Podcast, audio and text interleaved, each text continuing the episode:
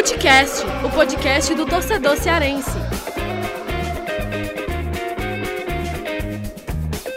Vem que vem com a gente, rapaziada. Futecast, começando mais um episódio. Eu, Lucas Mota, estou aqui com o Thiago Minhoca, Gerson Barbosa e Vitor Hugo Pinheiro para mais um debate aqui no programa, numa a gente gravando depois de uma rodada péssima, né, para o Cearense em termos de resultado dos próprios times, né? Tanto Ceará quanto Fortaleza acabaram derrotados em jogos que poderiam ter tido um outro desfecho, né? O Fortaleza que é, começou a perder lá do Internacional, o Inter abriu dois gols de vantagem, né? Fez 2 a 0 o Fortaleza foi buscar, mas aí o Fortaleza não conseguiu segurar o resultado do empate, já seria um ótimo resultado. E o Ceará que acabou tendo a derrota concretizada ali no apagar das luzes, né? Um gol no, aos 40, 51, acho, 51 minutos, né? Nos acréscimos ali, o Bragantino marcou o segundo gol de pênalti. Inclusive, esse jogo aí, Ceará e Bragantino, três gols de pênalti. Ceará perdeu por 2 a 1 e o, e o Fortaleza acabou perdendo por 4 a 2 Tiago Minhoca, GB, Vitor Hugo, a gente vai debater um pouco aqui sobre a situação das duas equipes, né? Claro, como a gente sempre fala, mas abordando temas específicos. Né? O Ceará, por exemplo, o assunto desse nosso episódio é entender por que o Ceará não vence em casa. Né? Já são aí, já tem uma sequência de seis jogos sem vencer dentro de casa, três jogos seguidos sendo derrotados, sendo derrotado, e o Fortaleza aí que está oito jogos sem vencer, pressão do Z4, também analisar um pouco aí desse futebol do Fortaleza, como é que é, o Anderson vai poder melhorar esse time, né? É, mas para a gente começar o debate, vamos, vamos falar sobre. A gente vai falar no primeiro bloco sobre o Ceará, no segundo a gente aborda o Fortaleza. Minhoca, para a gente já começar aqui esse bate-papo, né? É, falando sobre o Ceará, é, trazer uns números aqui do Ceará. Hoje, o Ceará, como mandante, tem aí a sexta pior campanha, sexto pior aproveitamento na Série A é, tem cinco vitórias, cinco empates e cinco derrotas, 44,4% de aproveitamento. E como visitante, o Ceará tem a sétima melhor campanha. Né? Na, no retrospecto recente, o Ceará deu uma subida muito grande nos resultados fora de casa. Né? Foi isso que possibilitou o Ceará a estar tá nessa situação confortável hoje na tabela. Fora de casa, são cinco vitórias, quatro empates, seis derrotas. Aproveitamento de 42,2%, a sétima melhor campanha. Minhoca, para você o que que está acontecendo para o Ceará não vencer dentro de casa, hein, Minhoca? Fala, Lucas, Vitinho, GB e pessoal que está acompanhando aqui o nosso Footcast. Cara, é difícil explicar, né? Assim, eu acho que inicialmente eu acho que não tem uma razão, uma razão é, específica, não, sabe assim. Por exemplo, o Ceará tem uma postura é, mais focada fora de casa. Não acho que seja essa questão. Acho que alguns jogos, por exemplo, Dentro de casa, o Ceará poderia ter saído com a vitória tranquilamente, mas deixou escapar. Eu acho que possa estar tendo algum tipo de efeito de relaxamento, né? Porque quando vem essas vitórias fora de casa e aí para uma, uma possibilidade de vitória em casa, o time talvez se acomode, né? Eu acho que é uma palavra que eu tenho falado é, desde o começo de 2021, que o Ceará, né, terminou a temporada, terminou o ano de 2020, numa temporada de 2020 muito bem, e que poderia, em alguns momentos, assim, ter um certo relaxamento, né? Uh, eu não cheguei a ver o jogo do Ceará diante da equipe do Red Bull Bragantino, né? Mas eu vi o, o seu relato e o do GB lá no Futebol do Povo, e eu já tinha visto também outros comentaristas também abordando sobre esse jogo. O Ceará não se apresentou bem, primeiro porque assim o adversário, né, Red Bull Bragantino, estudou muito bem o Ceará. Né? O Ceará hoje é uma equipe que vem chamando muita atenção e é natural que os adversários passa, passem a enxergar as qualidades que o Ceará tem, os pontos fortes, e parece que o Red Bull Bragantino entendeu muito bem, mas quando você olha os jogos anteriores, por exemplo, não, não se apresentou bem diante do Atlético Goianiense. Era um jogo em que o Vina não estava presente. No jogo contra o Atlético Mineiro também vencia o jogo, um jogador a mais, toma empate. Então, assim, teve alguns jogos em que o, o, próprio Ceará teve possibilidades. O próprio jogo do Inter, né, que perdeu de 2 a 0, fez um bom primeiro tempo, criou possibilidades para isso e não soube aproveitar. Então, sempre eu acho que está faltando uma coisa a mais para o Ceará garantir essa vitória dentro de casa, que esse algo a mais a gente consegue, a gente está vendo no, no, na questão fora de casa, que pode ser uma coincidência, né? Pode ser talvez a questão do nível de atenção, em que você joga fora de casa e você joga talvez mais focado, sabendo que não pode errar, porque o time da casa, né, obviamente está buscando a vitória. E quando você joga em casa, né, como essa a gente está numa, numa, temporada sem torcida, faz com que o, o, os mandantes, de uma maneira geral, eles joguem mais com, uma, com um certo relaxamento, né? Ou, ou, talvez até com um desespero, digamos assim, porque, até porque no caso do Red Bull Bragantino, né, que é uma equipe que está que tá, que tá nessa parte de baixo que com a vitória saiu mais da confusão, para eles, é, para mim, eu acho que eles fizeram certo, né? Eles entenderam o jogo que teriam pela frente e estudaram muito bem o adversário. Mas eu acho que não é, não é só uma questão de mando de campo, talvez seja uma questão de concentração mesmo do Ceará. Pois é, é difícil entender. A gente até tinha discutido um pouco disso na semana passada, acho que até no próprio episódio passado, né? O Gesso também até falou sobre isso, em coincidência, assim, desses resultados, porque é, não é que o Ceará tá mal, né? Pelo contrário, o Ceará tá bem, mas oscila justamente nos jogos dentro de casa, né? Na, na é, esses pontos todos que o Ceará conquistou, né? O Ceará fez 13 pontos, né? Fora de casa, né? Foram quatro vitórias e teve um empate com o Santos, 13 pontos. E os outros e aí nos dois jogos anteriores tinha perdido em casa e aí agora mais um jogo que perde dentro de casa, né? São três derrotas seguidas até agora, né? O Ceará tem dentro de casa, Atlético Goianiense, Internacional e também uh, agora esse jogo contra o Bragantino. E antes de ouvir também o GB e o Vitor Hugo, só um outro dado também interessante, a última vitória do Ceará, né, a gente até já falou isso, aconteceu lá no Brasileirão, né, é, na 18 rodada, ali quando o Ceará venceu o Coritiba, isso faz muito tempo, né, fim de outubro, né, eu acho que foi dia 24 de outubro, o Ceará venceu, e no, ao fim daquela 18ª rodada, com aquela vitória ali, o Ceará tinha a sétima melhor campanha como mandante da Série A, né? Tinha 60% de aproveitamento. Mas aí a sequência que veio, né? São, já tem seis jogos sem vencer, como já falei. Lucas. E aí caiu demais, caiu demais. Fala aí, Mel. E se eu não me engano, o Ceará era a penúltima equipe das visitantes. Também não tinha é, um, um, grande não, é. desempenho fora de casa. E aí foi, praticamente parece que inverteu a situação. Inverteu, inverteu. O Ceará ele é, quando nesse momento aí, né, o, o, salto fora de casa ele veio agora recente na reta final ali de 2020, né, quando o Ceará emendou ali três vitórias e teve um empate ainda com o Santos, aí depois em 2021 venceu o Flamengo, né? É, e aí o salto que o Ceará deu foi muito grande, né? Porque hoje o Ceará aí tá com uma sétima melhor campanha como visitante e saiu realmente lá de baixo, né? Tinha a segunda pior campanha e hoje está aí entre os sete melhores aproveitamentos como visitante. Mas o assunto aqui é, é entender um pouco dessa questão como mandante.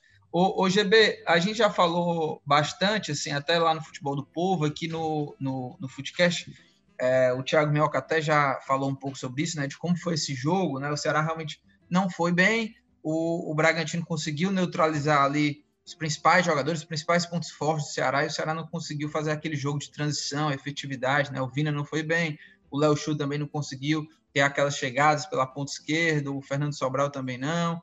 Enfim, mas é, qual que é a tua avaliação também, GB? É, tentando entender aí o que é que está acontecendo aí dessa oscilação justamente dentro de casa, né? Olha, Lucas, primeiro olá para você, né, para o Minhoca, para o Vitinho, para todo mundo que está aqui com a gente no Footcast. Olha, é, eu acho, eu mantenho muito é, a minha opinião com relação a essa questão que eu dei aqui no Footcast na semana passada, se não me falha a memória.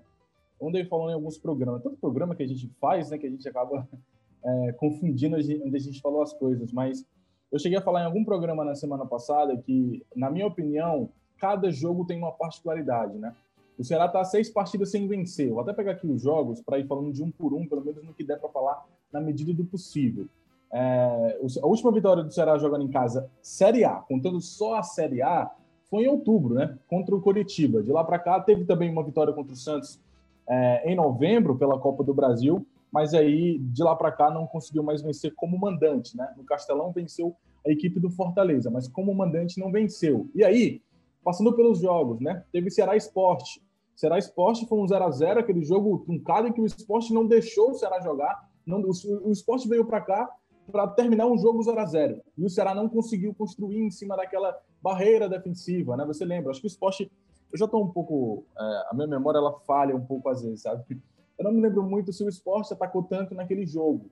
Mas eu lembro que teve muito uma defesa realmente muito posta dos pernambucanos. Então, já teve essa particularidade ali, né? Depois vieram os dois empates, Atlético Mineiro e São Paulo. O Atlético Mineiro, o Ceará conseguiu aquele 2 a 1 poderia ter feito é, 3 a 1 se fosse o caso, porque o Vina perdeu um gol, né? O Guto, e aí entra a situação que eu acho que aconteceu, né? O Ceará deu uma relaxada e não entendeu muito bem o que foi aquele jogo no momento que estava 2 a 1 né? Não entendeu que tinha que se fechar um pouco mais, não nem se fechar, mas baixar um pouco mais as linhas, porque mesmo depois de 2 a 1 o Ceará continuou em cima, né? E o Guto também mexeu errado naquela partida, então teve essas particularidades. Quanto o São Paulo, é, teve exatamente a mesma coisa, teve aquela confusão, né? Foi um jogo muito difícil para o Ceará. É um adversário que está na parte de cima da tabela e vivia um bom momento quando veio jogar contra o Ceará, né?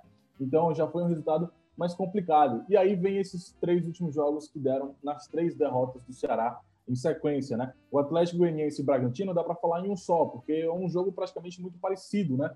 Praticamente não, um jogo muito parecido. Não dá para falar que foi o mesmo porque realmente tiveram algumas situações diferentes, mas foi muito parecido, né? O Atlético Goianiense e o Bragantino foram melhores que o Ceará e vieram para cá com propostas de anular o Ceará, não deixar o Ceará jogar, né? E aí conseguiu sair com a vitória, os, os visitantes, no caso. Então, essa particularidade foi até igual, né? Eu acho que faltou talvez até um pouco de preparo, quem sabe, do Ceará em cima do adversário, porque o Atlético Goianiense e o Bragantino chegaram aqui muito preparados para é, enfrentar o Ceará. E tem também o jogo contra o Internacional, que eu acho que o Ceará perdeu aquele jogo no primeiro tempo, né? Pelos gols que perdeu naquela partida, poderia ter virado o intervalo com 2 a 0 3 a 0 Se tivesse virado na vantagem, poderia ter sido uma história diferente no segundo tempo, né? Que o Inter foi lá e conseguiu encontrar dois gols, um contra-ataque. Então, assim, eu vejo assim, Lucas, para mim, cada jogo tem a sua particularidade, sabe? Não acho que teve um motivo exato, como era, por exemplo, em 2019, né, na temporada passada, que o Ceará não conseguia fazer gols, que o Ceará criava, mas não fazia. Agora é sempre a mesma coisa, né? Acho que teve uns 3 a 0 seguidos no Castelão naquela campanha. Então, assim, é, não tem uma, um, um, único motivo que explica isso. Eu acho que são vários e que diz respeito a cada jogo em específico. Eu acho que cada jogo tem uma história diferente, né? E aí, por isso que acabou dando nessa sequência aí negativa do Ceará, Lucas. É, é difícil de entender, assim, porque o Ceará vem bem, né? O time não está numa, numa descida em termos de desempenho, né? O, o, a grande questão é que dentro de casa esses pontos não estão vindo, né? E realmente não teve empate né, nessa sequência, foram seis, três empates e, e, três derrotas seguidas, mas nesses últimos três jogos, nenhum pontinho, o Ceará poderia até estar tá melhor posicionado ali, é, ainda, ainda mais consolidado, né? Porque a situação é muito confortável a gente falava na semana passada até de Libertadores, algo natural, assim, pela situação do Ceará ali. É, e segue ainda confortável né, em termos de rebaixamento e até mesmo de, de Sul-Americana, de brigar pela Sula. Então a, a situação do Ceará ainda é muito boa, mas eu acho que dá para entender que é, é, liga um sinalzinho de alerta ali dentro de casa, né? Precisa pontuar e até mesmo para resgatar um pouco dessa confiança, né? Porque você vai perdendo ali os jogos e, e, e, você fica ali, o time vai perdendo um pouco de confiança quando joga em casa, né? Enfim. E, e o Ceará ainda vai ter, é, até o fim da, da, da, da, Série A, né? Ainda vai ter aí quatro jogos dentro de casa, né? Pega Palmeiras, Atlético Paranaense, Fluminense e o Botafogo, jogo contra o Fluminense, inclusive, aí, o adversário direto, o Atlético Paranaense também aí na, estão ali na mesma prateleira da, da, da Série A. Agora, Vitinho, é, queria também saber tua opinião aí é, quanto ao Ceará, né? É, o time não tem apresentado, o GB aí trouxe essa, é, é, analisou muito bem assim cada jogo, nessas né, particularidades. É, o Minhoca também trouxe um pouco dessa questão de relaxamento. E você acha que está tendo mesmo assim um, um relaxamento do Ceará quando justamente quando faz uma, um grande jogo fora de casa, aí vem para um jogo dentro de casa, que teoricamente seria mais fácil, e aí você acha que está tendo esse relaxamento do, do time? Então, Lucas, é muito boas-vindas aqui para você, você aqui no programa, né? Você que está me dando as boas-vindas, é, GB, Minhoca, então aí nosso foodcast mais uma vez sendo gravado aqui também dando, deixa aqui minhas saudações para quem está nos ouvindo. E assim, em relação ao Ceará, o que eu vejo muito que tem faltado para o time nesse começo de. Não é nesse começo, é nesse período já do segundo turno, que o time não tem conseguido vencer em casa, já é uma problemática que já vem da reta final do primeiro turno. E eu acho que é muito da questão de falta de regularidade, sabe? O time consegue fazer uma apresentação muito boa, como fez contra o Flamengo, mas não consegue na partida seguinte contra um time em tese, mais fraco, né? Que é o caso do Red Bull Bragantino. São dois times que têm campeonatos completamente diferentes. O Flamengo é um time que ali brigando pelo título, né? Querendo ou não, briga pelo título ainda também porque o campeonato tá muito embolado. O Bragantino começou mal, é um time que cresceu um pouco, mas ainda assim não conseguiu se desgarrar muito ali da segunda parte da tabela. E assim, o Ceará tem acontecido isso, né? Como a gente também viu quando o Ceará se apresentou muito bem contra o Santos lá na Vila Belmiro e acabou pecando contra o Inter, o Ceará fez uma partida perfeita contra o Flamengo e acabou não indo tão bem contra o Bragantino. E assim, desde o primeiro tempo a gente já viu que seria um jogo complicado para o Ceará, né? O Ceará até conseguiu ainda criar alguma coisa, não foi um jogo assim zero do Ceará de criatividade, colocou aquela bola de cabeça com o Thiago, é, teve o lance, teve o time conseguiu produzir ainda no segundo tempo após o jogo estar empatado, mas no final aconteceu o que a gente viu basicamente a mesma coisa contra o Atlético Goianiense, né? O Ceará não conseguiu ali é, ter um domínio do jogo e acabou permitindo que o adversário chegasse ali na reta final com condições de ganhar e o adversário foi lá e aproveitou. Assim, no futebol do Porro, até de sexta-feira, né, eu comentei com Minhoca, Afonso também estava lá, e que eu achava que seria um jogo realmente bem complicado para o Ceará, por mais até que a campanha do Bragantino fora de casa até então fosse de apenas uma vitória, porque é um time que vem no crescimento do campeonato, né? Assim, dadas as devidas proporções, se assemelha um pouco com o Ceará, um time que cresceu assim na virada do turno para o começo do segundo turno, é um time que realmente conseguiu melhorar seu desempenho e o Ceará não conseguiu vencer. Eu acho assim que entra também um pouco de relaxamento, mas também entra muito na questão de falta de repertório quando enfrenta um time que te anula ofensivamente. Quando o adversário se propõe a marcar o Ceará, a jogar no erro. O Ceará, evidentemente, tem dificuldades, né? É óbvio também que você não ter o técnico no banco ontem, que não ter o Guto, realmente faz um pouco de diferença, por mais que o Alexandre seja um cara ali que trabalha no dia a dia, mas ele talvez não tenha aquela leitura de jogo que o treinador costuma ter, né? É, ali dentro da partida. O Ceará tem que buscar, assim, eu acho que o campeonato do Ceará tá bom. Já é um campeonato que hoje é extremamente confortável, mas é claro, é evidente que se quiser brigar por algo mais, precisa é, pontuar melhor em casa, né? Não dá para ficar tanto tempo sem vencer. E assim, acho até que eu vou fazer até uma previsão aqui, que posso até estar enganado, mas eu acho que o jogo do Ceará ontem serve, como assim como o do Inter mostrou, é um jogo que bota o time ali no seu lugar, né? Que calma, vamos com calma, que o campeonato nosso é esse mesmo e talvez o Ceará realmente fique ali naquele meio de tabela, é, brigando ali pela Sul-Americana, né? consequentemente conseguindo uma vaga Sul-Americana, mas acredito que não consiga vaga para Libertadores, muito por conta dessa falta de regularidade, né? De fazer um jogo muito bom, não ir tão bem no seguinte, e acaba que quando você não tem essa regularidade, fica mais difícil ali de se aproximar do bloco do G8. É, e o, o Ceará, só para a gente é, deixar claro aqui o próximo jogo, o Ceará encara o Goiás né, na, na quinta-feira, dia 21 de janeiro, fora de casa, uma ótima oportunidade para o Ceará voltar, né, se recuperar aí no, dessa derrota contra o Bragantino, jogo fora, Goiás lá na lanterna, né, mesmo que o, o Goiás que está tentando aí uma recuperação no campeonato, né, mas é, é, é um time que está indo embaixo. Vai enfrentar o Flamengo ainda, né, hoje, no dia que a gente está gravando, né, dia 18 de janeiro, é, mas é uma ótima oportunidade para o Ceará conseguir se recuperar nessa tabela. Antes da gente passar aqui para o Fortaleza, queria só saber do Thiago Minhoca, né? É, como é que ele está enxergando essa, essa reta final aí do Ceará, essas oscilações dentro de casa. O Vitinho já deu a opinião dele aí sobre essa projeção né, para a reta final do Ceará. Como é que você vê isso aí, Minhoca, diante dessa reta final de Série A, os adversários que o Ceará ainda tem pela frente, né? É, como é que você enxerga essa, essa projeção né, para o Ceará nessa reta final? Então, cara, agora a situação ficou assim mais distante, né? Aquele, aquele sonho da, da Libertadores fica mais distante. A gente até abordou isso, mas de maneira até mesmo com mais cautela, né? A gente nunca falou que o Ceará estava realmente na briga, apesar de ter virado o G8 aí, né? Atualmente está G8. Então, assim, a gente tem que, que ser realista, porque a situação agora ficou complicada, né? O Fluminense tem uma tabela muito acessível, que é um dos concorrentes que seria do Ceará para essa disputa de, de, de, Libertadores, né? O, por exemplo, o Fluminense vai pegar quatro jogos, é, o, o, atual Z4, né? Vai pegar Curitiba, vai pegar Botafogo, Bahia e Goiás, então a tabela se abriu muito para o Fluminense, que era a equipe que estava mais embaixo. O Corinthians vem no ótimo ritmo de pontuação. O Santos, até a final da Libertadores, deve focar também para garantir essa vaga, né? Até porque não está garantido se por acaso perder por, por acaso a, a, final da Libertadores. Então esse sonho da como da Libertadores ficou mais distante.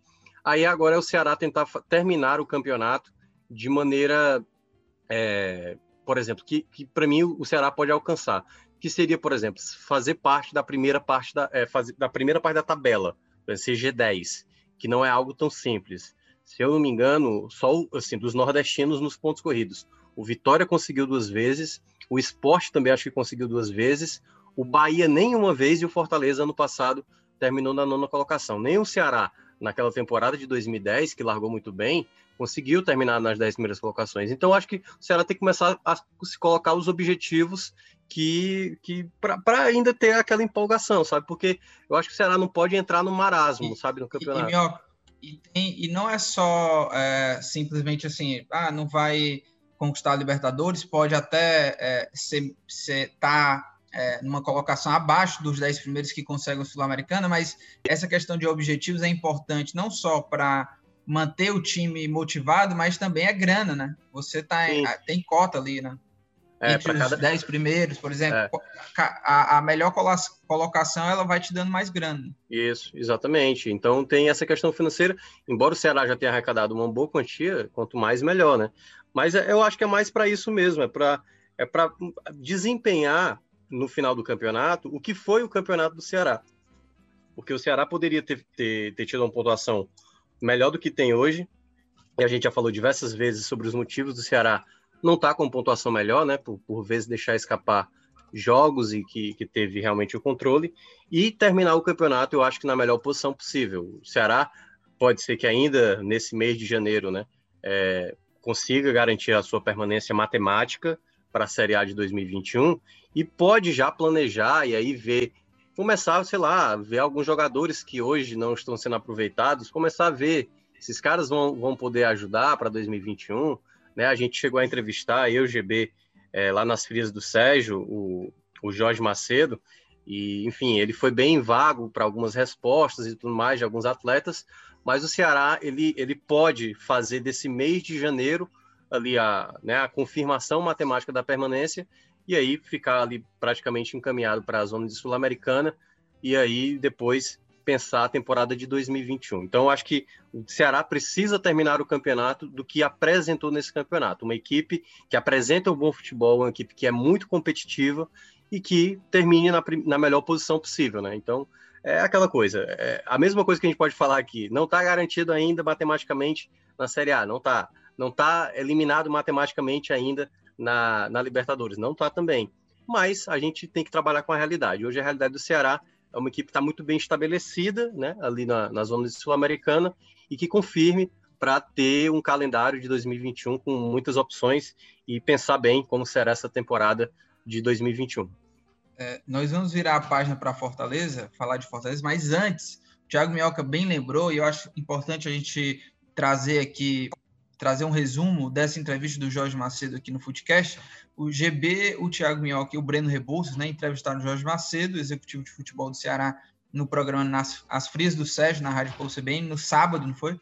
E só para resumir aqui, né, o, os principais pontos que o Jorge Macedo falou lá, né? Falou sobre o Vina, né? É, disse que ainda está em aberto, né? Que já, já houve conversas e tudo, mas que está todo mundo focado no Brasileirão e essa é, vai deixar para resolver a situação no fim do Brasileirão, né? Falou também sobre o Samuel, segundo Jorge Macedo, Samuel Xavier negou que tenha assinado um pré-contrato com o Fluminense, né? Até falou que seria ilegal se tivesse tido isso, porque é, o Fluminense precisa entrar em contato com o Ceará, enfim. E teve um outro ponto também sobre o Matheus Gonçalves, né, do mercado aí da bola. Ele falou que realmente houve esse contato pessoal do Cerro Portenho, mas não tem nada definido e que nessa semana deve é, definir algo. Antes da gente passar para Fortaleza, GB, quer quer destacar mais alguma coisa assim dessa entrevista do, do Jorge Macedo? Ou, ou é, é, é, isso aí realmente é são os principais destaques? É, esses pontos do Samuel Xavier e também do, do Matheus Gonçalves, né? Do caso do Matheus que pode estar negociando uma saída para o Cerro e também o caso do, do Samuel Xavier de ter negado, né? Que assinou o contrato com o Fluminense e tudo mais. é, são, são os pontos altos né, da entrevista. Porém, é, eu quero destacar também mais um ponto, né, que é a questão do próprio Jorge Macedo, né, que não garantiu a continuação dele no Ceará. Né? É, ele falou que é, é uma situação que só vai ser conversada no final do Brasileirão, que ele tem já o contrato até o final do Brasileirão, mas que quando terminar, aí vão ser conversados para uma possível renovação, e que ele recebeu algumas sondagens de, algum, de alguns clubes, não de clubes, né? Sondagens de intermediários, né? E aí é, não garantiu a permanência dele para a próxima temporada do Ceará, né? O próprio Guto, né? No resumo, ele falou que, que todo mundo vai sentar só no fim do Brasileirão, né? Tipo, que a conversa ele não foi, ele realmente não foi tão claro, né? Ele até pediu desculpa no fim do programa, assim, é, falando que não podia falar tanto e tal, né? Não abrir tanto é, o que está rolando, mas ele deixou claro que tudo isso vai ser conversado, né? O próprio Guto, enfim. Mas é isso, vamos falar sobre Fortaleza.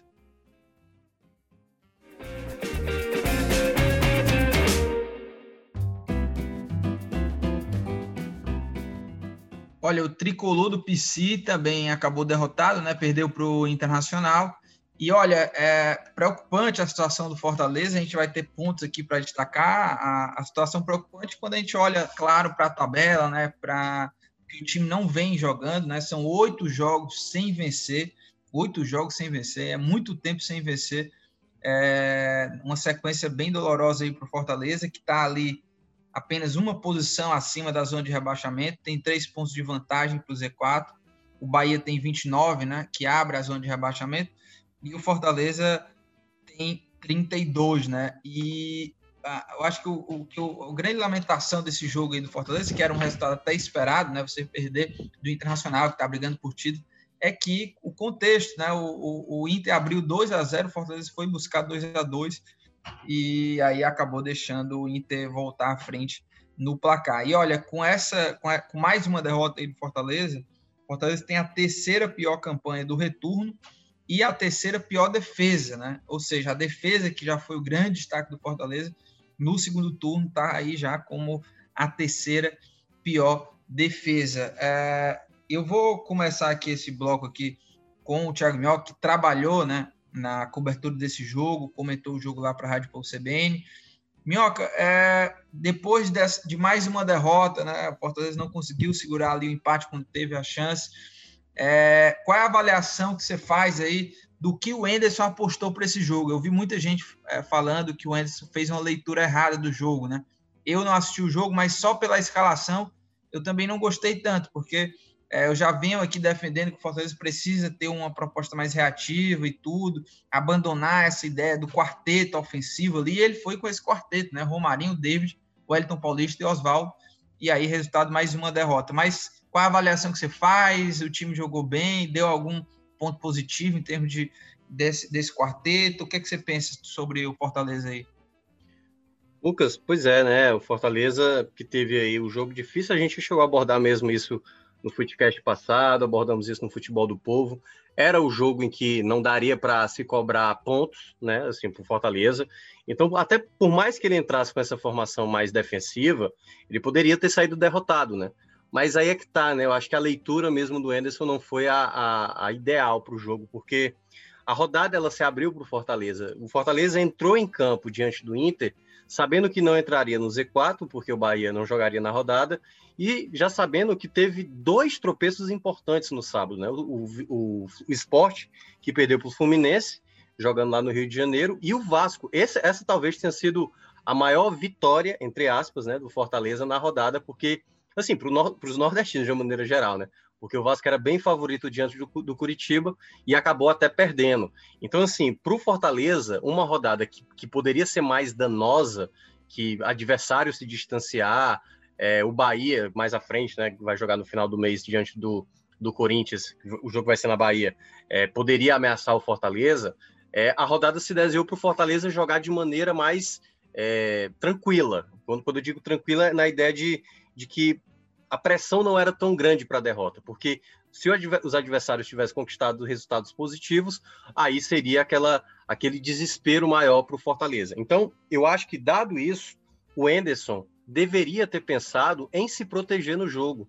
Né? O, o, o próprio Inter, que já tinha enfrentado o Ceará rodadas atrás, já tinham mostrado como é que eles gostam de jogar. Eles não têm a intenção de ter a posse da bola. Para quem tivesse acompanhado o jogo diante do Goiás, viu que o Inter, depois que fez 1 a 0 deixou a bola com o Goiás e o Goiás ficou trabalhando a bola, tentando encontrar o gol, fez até um gol, mas estava impedido.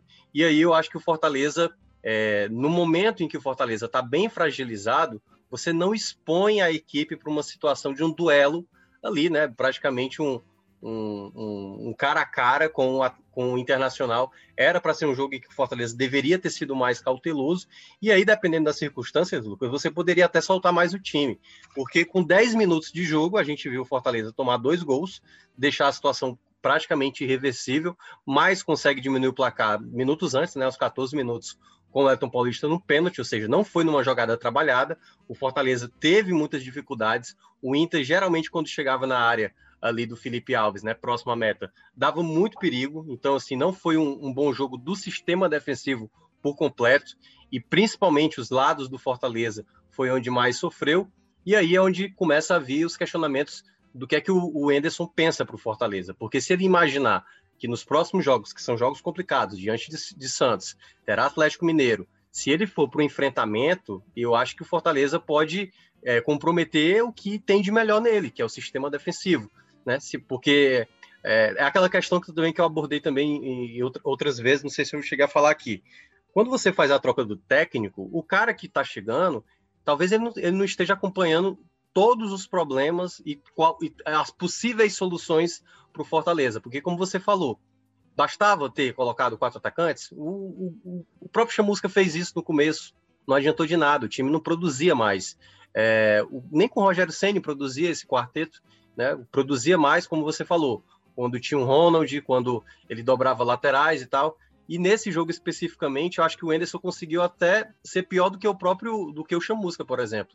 Porque eu acho que o Chamusca teria feito aquela formação que o Ceni conheceu. Aliás, ele fez isso diante do Flamengo, né? E conseguiu até empatar.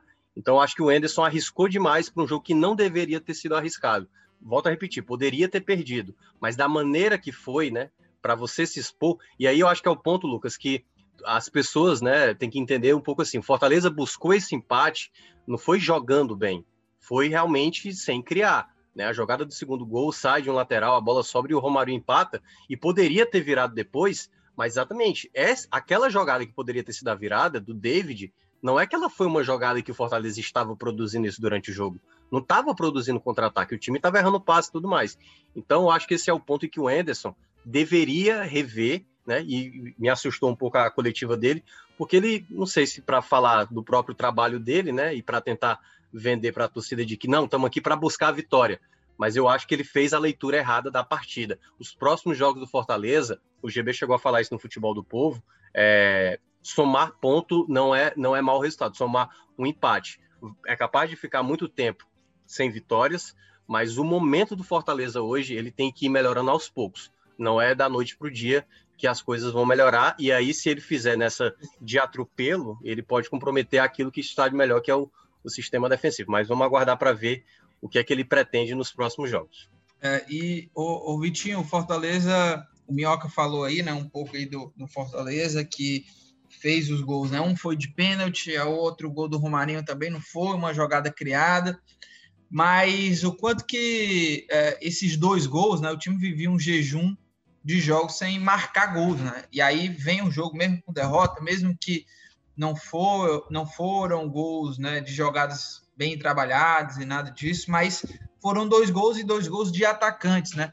O quanto que isso pode de repente trazer de benefícios para o time, né? Confiança. Você acredita que pode trazer esse, esse lado positivo aí, esses gols marcados aí?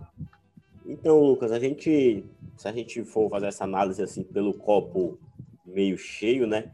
A gente observa que o Fortaleza conseguiu ali pelo menos, né, ser um pouco eficiente ofensivamente, de apesar de não ter atacado tanto, apesar de não ter criado muito, é, o gol do Romário sai numa bola ali que é uma jogada rebatida ali dentro da área, um pênalti ali que também não era um lance que era tão perigoso assim, né, de gol e tudo, mas o time conseguiu pelo menos marcar dois gols, mas assim, também impressionou negativamente e muito, diga-se de passagem, né, que o time jogou mal defensivamente, o lado direito muito fragilizado ali pelo tanto a dupla de zaga ficando exposta, como a cobertura do lateral não estava sendo tão bem feita, como também o retorno ali dos atacantes não estava sendo tão eficiente. Os volantes deixaram muito a desejar. Não foi uma partida tão boa do Juninho, né, que voltava de suspensão. É, foi um jogo também, mais um jogo abaixo do Felipe, que tem vindo a jogar mal nesses últimos jogos. É, o Fortaleza vai enfrentar agora o Santos, né, já fazendo até um pouco de projeção. E talvez, né, aquela história, né? Talvez se o Ederson quiser manter essa mesma estratégia que ele utilizou contra o Inter, né? Que ele até enfatizou na coletiva que o time precisa voltar a vencer que por isso que ele é, optou por uma escalação um pouco mais ofensiva. Tal, eu vejo que não é o melhor caminho quando você vai enfrentar o Santos, né? O Santos é um time também que joga muito de peito aberto, é um time que ataca bastante. E se você for enfrentar um time assim que gosta do confronto direto, né, digamos assim, a, da trocação franca do, de um lado e do outro, talvez Fortaleza, pela sua ineficiência ofensiva, pelo seu mau momento ofensivo, não é porque marcou dois gols que é, resolveu o problema do, do, ataque, não é por isso, longe disso, inclusive. Mas se for para ser um jogo assim aberto, o Santos tem tudo para se beneficiar. Fortaleza precisa é, tentar aproveitar esses dias aí que tem até o jogo, né, que é na próxima quinta-feira. Tem que tentar esse balanceamento aí correto do time, esse equilíbrio para não sofrer tanto defensivamente como sofreu contra o Inter, que nem é um time assim tão forte ofensivamente, né? O Inter é o time ali do 1 a 0 do 2 a 1 é um time que marca ali em média um ou dois gols e acabou conseguindo fazer quase no Fortaleza. Então acho que essa atuação deixa muito a desejar no aspecto defensivo aí, cria preocupação para as próximas rodadas e o problema do ataque ainda não foi sanado, né? Então assim, tem que buscar esse equilíbrio aí que parecia, pareceu que vinha com a uma atuação um pouco melhor do ataque, mas está um pouco longe disso ainda, então tem muito a ser melhorado. Eu acho que o Anderson tem que se preocupar um pouco ali em fechar a casinha na defesa e não e tanto assim para o confronto aberto contra os seus adversários. É, e, e GB, o, é, o Fortaleza, a gente está discutindo aqui sobre estratégias também, né? A gente vem discutindo já faz um tempo, né? Qual é. E essa discussão realmente já faz muito tempo, porque o Fortaleza está oito jogos sem vencer, né? Desde o Sene, o time é, desde o Senna, o time já vinha né, apresentando é, uma queda no rendimento, o Senna já estava é, utilizando outros tipos de, de jogo, né? E aí o próprio Chamusca e o Anderson tentaram utilizar, o Anderson utilizou agora aí o, o esquema que nem o próprio Senna estava mais é, é, utilizando, né? É, o Vitinho já até trouxe um pouco desse debate pensando no jogo contra o Santos, né? E eu volto a dizer aqui, eu ainda defendo que o Fortaleza tem um jogo mais reativo, né? Por exemplo, contra o Santos, fazendo essa projeção, é, eu acho que o Fortaleza tem muito mais chance de se dar bem contra o Santos, tendo uma proposta de jogo reativo, porque o Santos é um time que te ataca por todos os lados, né? Utiliza muito Marinho, é um time muito agressivo e rápido. Se você joga ali de uma maneira reativa, pode sim conseguir uma, pegar uma defesa desarrumada, mas tem algumas peças aí que eu, eu acho que não, não, não tem mais condições de dar sequência para esses jogadores. O Oswaldo, por exemplo, não pode ser titular. O, uh, deixar o Ronald do banco não tem condições.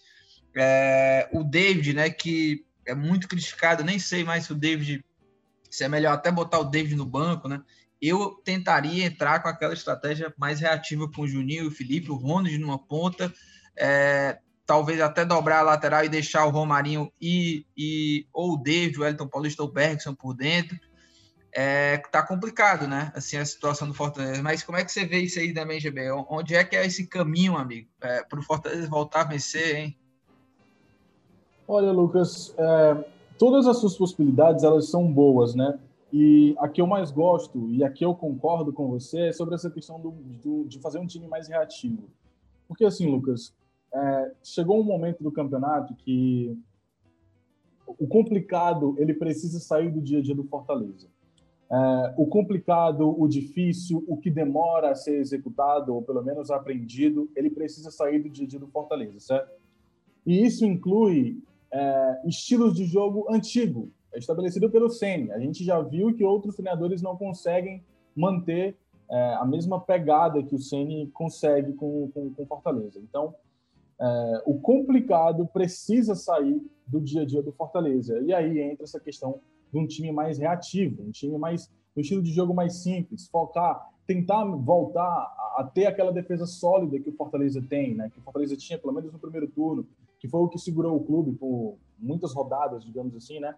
É, então, assim, tenta estabelecer, aproveita essa defesa que tem potencial, tenta estabelecer ela para voltar, aquela volte a ser sólida, né, no caso, e depois é, trabalha a questão das transições. E aí, Lucas, isso inclui muito uma outra, uma outra questão que você também já falou aqui no Futebol do Povo, sobre a questão do Ronald, né? Eu também entraria com o Ronald no time titular do Fortaleza, é, talvez numa ponta direita, mesmo se você não quiser tirar. Eu, eu acho ele hoje uma boa opção, tanto para o lugar do Felipe quanto para o lugar do Juninho. Porém, é, se quiser manter os dois, tanto o Juninho quanto o Felipe, para ajudar nessa, nesse poder da saída de bola, na transição de um time possivelmente reativo, você tem um Ronald numa ponta direita, quem sabe, que foi onde ele jogou também muito bem com o Rogério Ceni, é, para ajudar também, tanto no poder de marcação, que a gente sabe que ele tem, quanto nessa saída de bola qualificada, né? num contra-ataque mais rápido. A gente também já viu que ele tem até velocidade. Então eu acho que um ponto que o Anderson precisa fazer é isso. Porque é aquilo que vocês até já falaram aqui, né? É, a palavra no Fortaleza hoje tem que ser sobreviver. O Fortaleza tem que pontuar o, mais, o máximo possível, fazer o máximo de pontos possíveis para chegar nas rodadas finais, quando vai enfrentar Vasco, Coritiba e o Bahia, os três em casa, para chegar nesses jogos com condições de vencer esses adversários que também são adversários frágeis e você sair vitorioso desse, desse combate que, vai, que vão ser combates obrigatórios. O Fortaleza ele tem até o fim do campeonato só três obrigações de vitórias, que são esses três jogos. Os outros jogos, a gente pode encarar que o que vier dá para o Fortaleza trabalhar, né? Com, com, um ponto, com um ponto ou os três pontos. Se vier os três pontos, ótimo. No máximo de jogos possíveis, ótimo também. Mas se não vier, a gente está vendo a realidade do Fortaleza. É uma vitória nos últimos 14 jogos na Série A. Então a realidade do Fortaleza hoje, infelizmente, é um time que tende a perder jogos, né? Tá nessa sequência negativa. Então o que, que tem que ser feito? Você tenta consertar a defesa que já foi boa uma hora, você monta um time reativo e tenta pontuar o máximo possível até chegar nesses três jogos que você vai ter em casa, nesses três, essas três obrigações que você vai ter de vencer. E aí você tem que vencer. Então, assim, vai chegar nesses jogos que o Fortaleza vai chegar dependendo só de si, né? Mesmo que não consiga tão pontuação, porque como vai enfrentar os três, né? Talvez chegue lá dependendo só de si. Então, é, é mais ou menos por aí que eu vejo a situação do Fortaleza, Lucas, que está chegando num ponto que realmente está uma situação bem desesperadora e, repito, o complicado, o difícil, o que demora a ser aprendido, precisa sair do dia a dia do Fortaleza urgentemente. É, e Minhoca, tem... Oh, Minhoca, é, é. Você, eu acho que você já tem algo que você quer, querer falar, mas uhum. é, eu quero só acrescentar já também uma pergunta para você, que eu tenho alguns pontos específicos também que eu queria saber da tua opinião, você comentou o jogo, é, uhum. que uma é essa, assim, do Ronald, por que, que o Ronald não é titular, é, não foi titular com o Chamusca, até agora, né, quando estava todo mundo que tinha a oportunidade, o, o Anderson não colocou o Ronald, e é, nesse jogo, o David jogou como ponta direita e o Romarinho por dentro, né? O que, que você achou também disso aí? É, pois é, é, lembrou, e aí no caso, o David nunca jogou bem, né? Jogando mais aberto no Fortaleza. Ele nunca desempenhou um bom papel, tanto que o Ceni lembra? Foi o momento que talvez o Ceni foi mais questionado com o David. Ele, ele colocou o David em várias posições, né? Jogou como um segundo atacante, jogou como aberto na direita, aberto na esquerda, até encontrar a posição para ele ali como um segundo jogador, né? Jogando ali, geralmente, é, a, a, por vezes até mesmo como centroavante, né? Nas partidas lá que eram as mais complicadas, ele era o, o atacante mais à frente. Mas o que eu ia abordar também era da, dessa questão do Ronald. O próprio Anderson, no Ceará, é, em, 2019, ele chegou a encontrar em algum momento no, no Sobral né, um equilíbrio.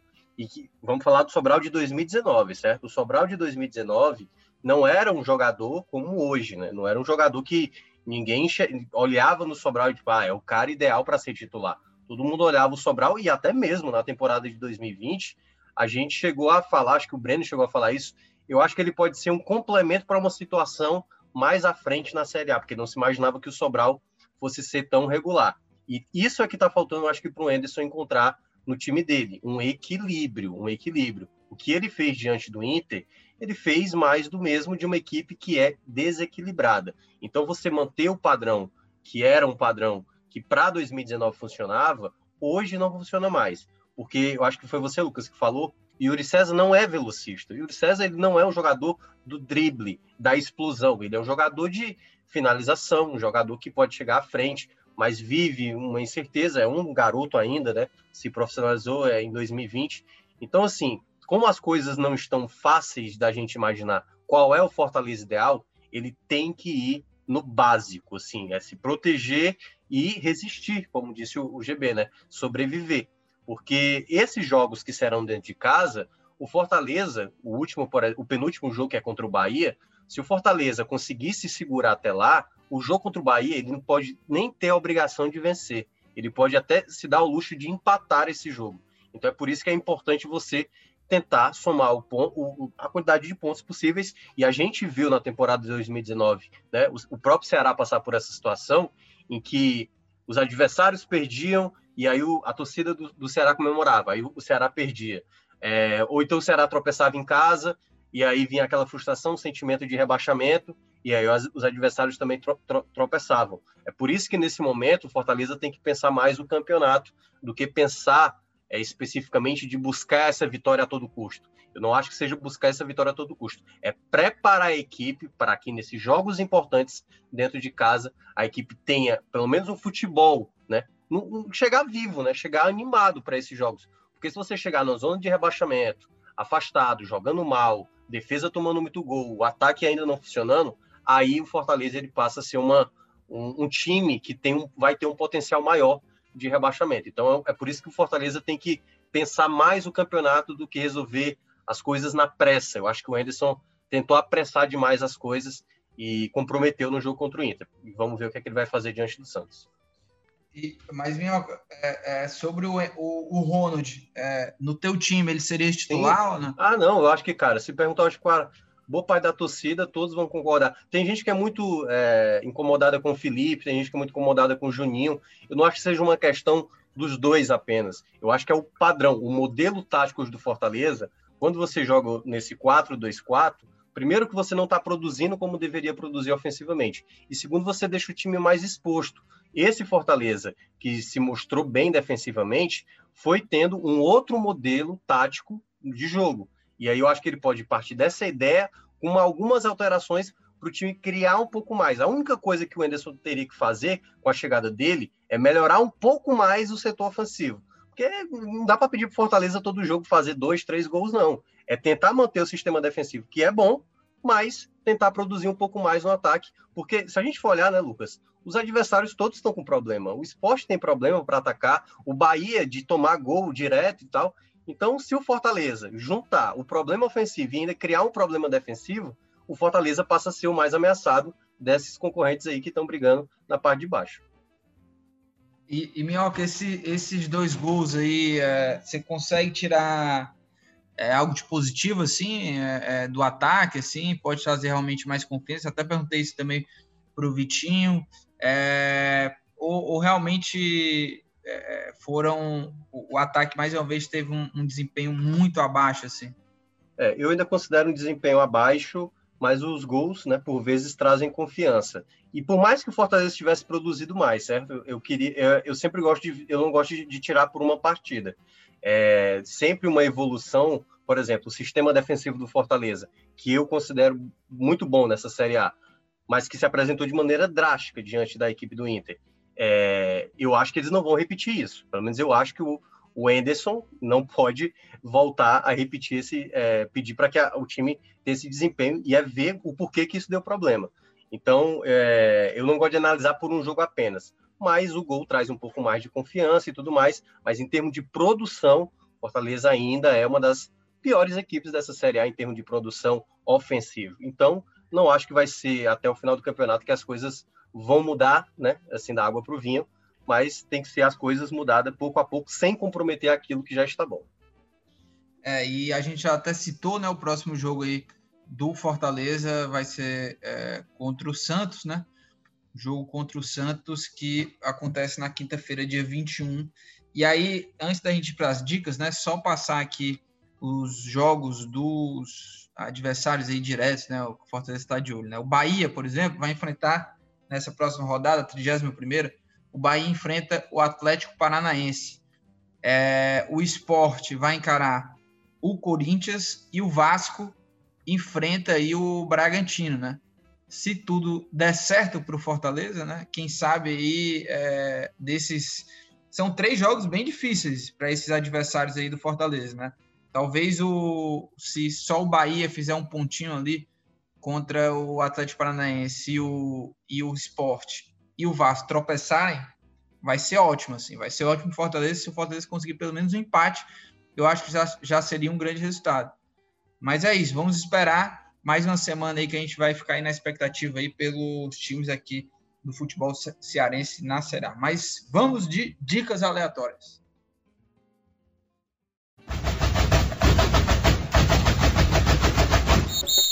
Vitor Hugo Pinheiro, já quero saber a sua dica aleatória para a gente abrir aqui o quadro já nessa reta final aí de programa. Vitinho, o que é que você tem de dica então, aí, hein?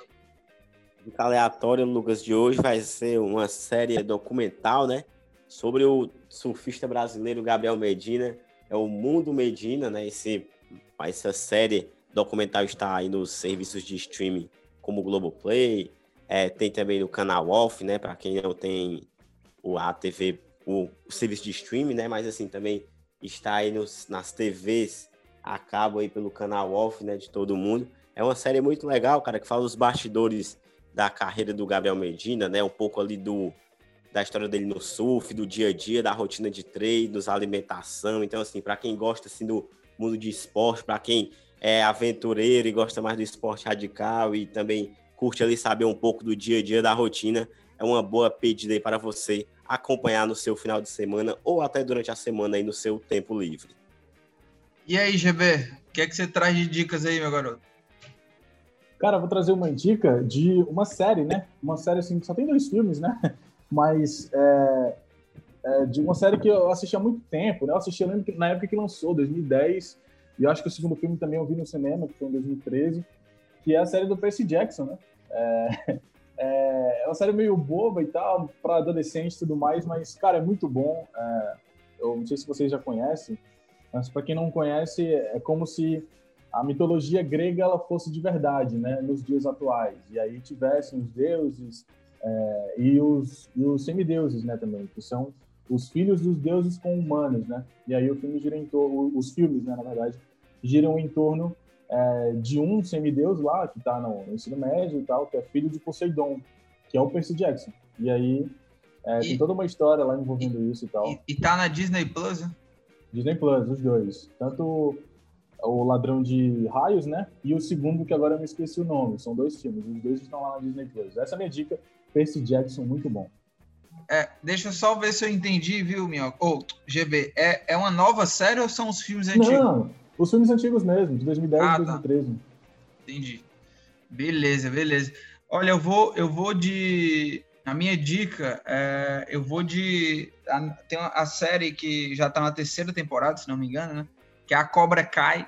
Cobra Kai, né? A série que é uma continuação, né? Da história Caiu do Karate mesmo. Kid. Como é? Caiu mesmo a cobra. Santa Cruz não subiu, não. Ficou na série C. É, é, é. Que piada, hein? É, mas, Ups. enfim, é, mas é muito boa a série, né? Quem assistiu o Karate Kid, né? Quem era fã lá da, dos filmes do Karate Kid, Daniel San, né? E tudo. É, é, muito legal como eles fizeram essa série, né? E é um, é um novo olhar, né? Para os é, protagonistas ali daquele primeiro filme, né? Da saga do Karate Kid, como que eles estão hoje, né? O Daniel San, o... Até esqueci aqui, o, é o John, né? O personagem que é o vamos dizer, que era o vilão, né, do primeiro filme lá, que agora esqueci o nome dele. Mas enfim, que agora é o grande protagonista da é, série, né? Deve ser o Johnny, man. É, é. Mas enfim, muito boa. E o bom é que os episódios são curtos, né? Eu acho que são média de 30 minutos, mais ou menos. São episódios bem rápidos e muito viciantes. Então, essa é a minha dica aí: Cobra Kai seriado, que inclusive tem lá na Netflix. Tiago Minhoca, para a gente fechar aqui o nosso episódio, o que é que você traz de dicas aí? Então, cara, pois é, esse final de semana eu fiquei mais com as minhas sobrinhas e vi muito, muito filme antigo, assim, tava mostrando para elas o mundo do, dos filmes antigos. Mostrei, tipo, A Bela e a Fera, né, para as minhas sobrinhas, que é um clássico da Disney. Mostrei Scooby-Doo para minha, a minha sobrinha mais velha, que aí já pode tomar susto, essas coisas. É, mas o, as minhas dicas vai ser de um documentário e um filme que eu gostei muito e tem abordagens, abordagens parecidas porque tem a ver com, com as pessoas negras, né, que acabam é, sendo de maneira discriminada e tudo mais. A gente fala muito sobre isso, acontece, né? É algo que a gente ainda não resolveu na nossa sociedade. E um, uma é um documentário lá do Prime chamado Time, que é um documentário de, um, de uma mulher que teve o. Ela foi presa e o marido também foi preso.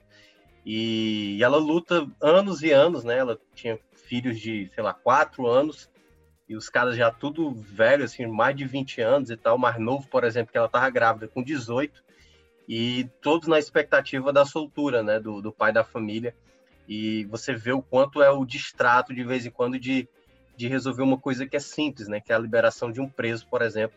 É bem interessante essa, esse, esse documentário, Time, tá lá no, tá lá no, no, no Amazon.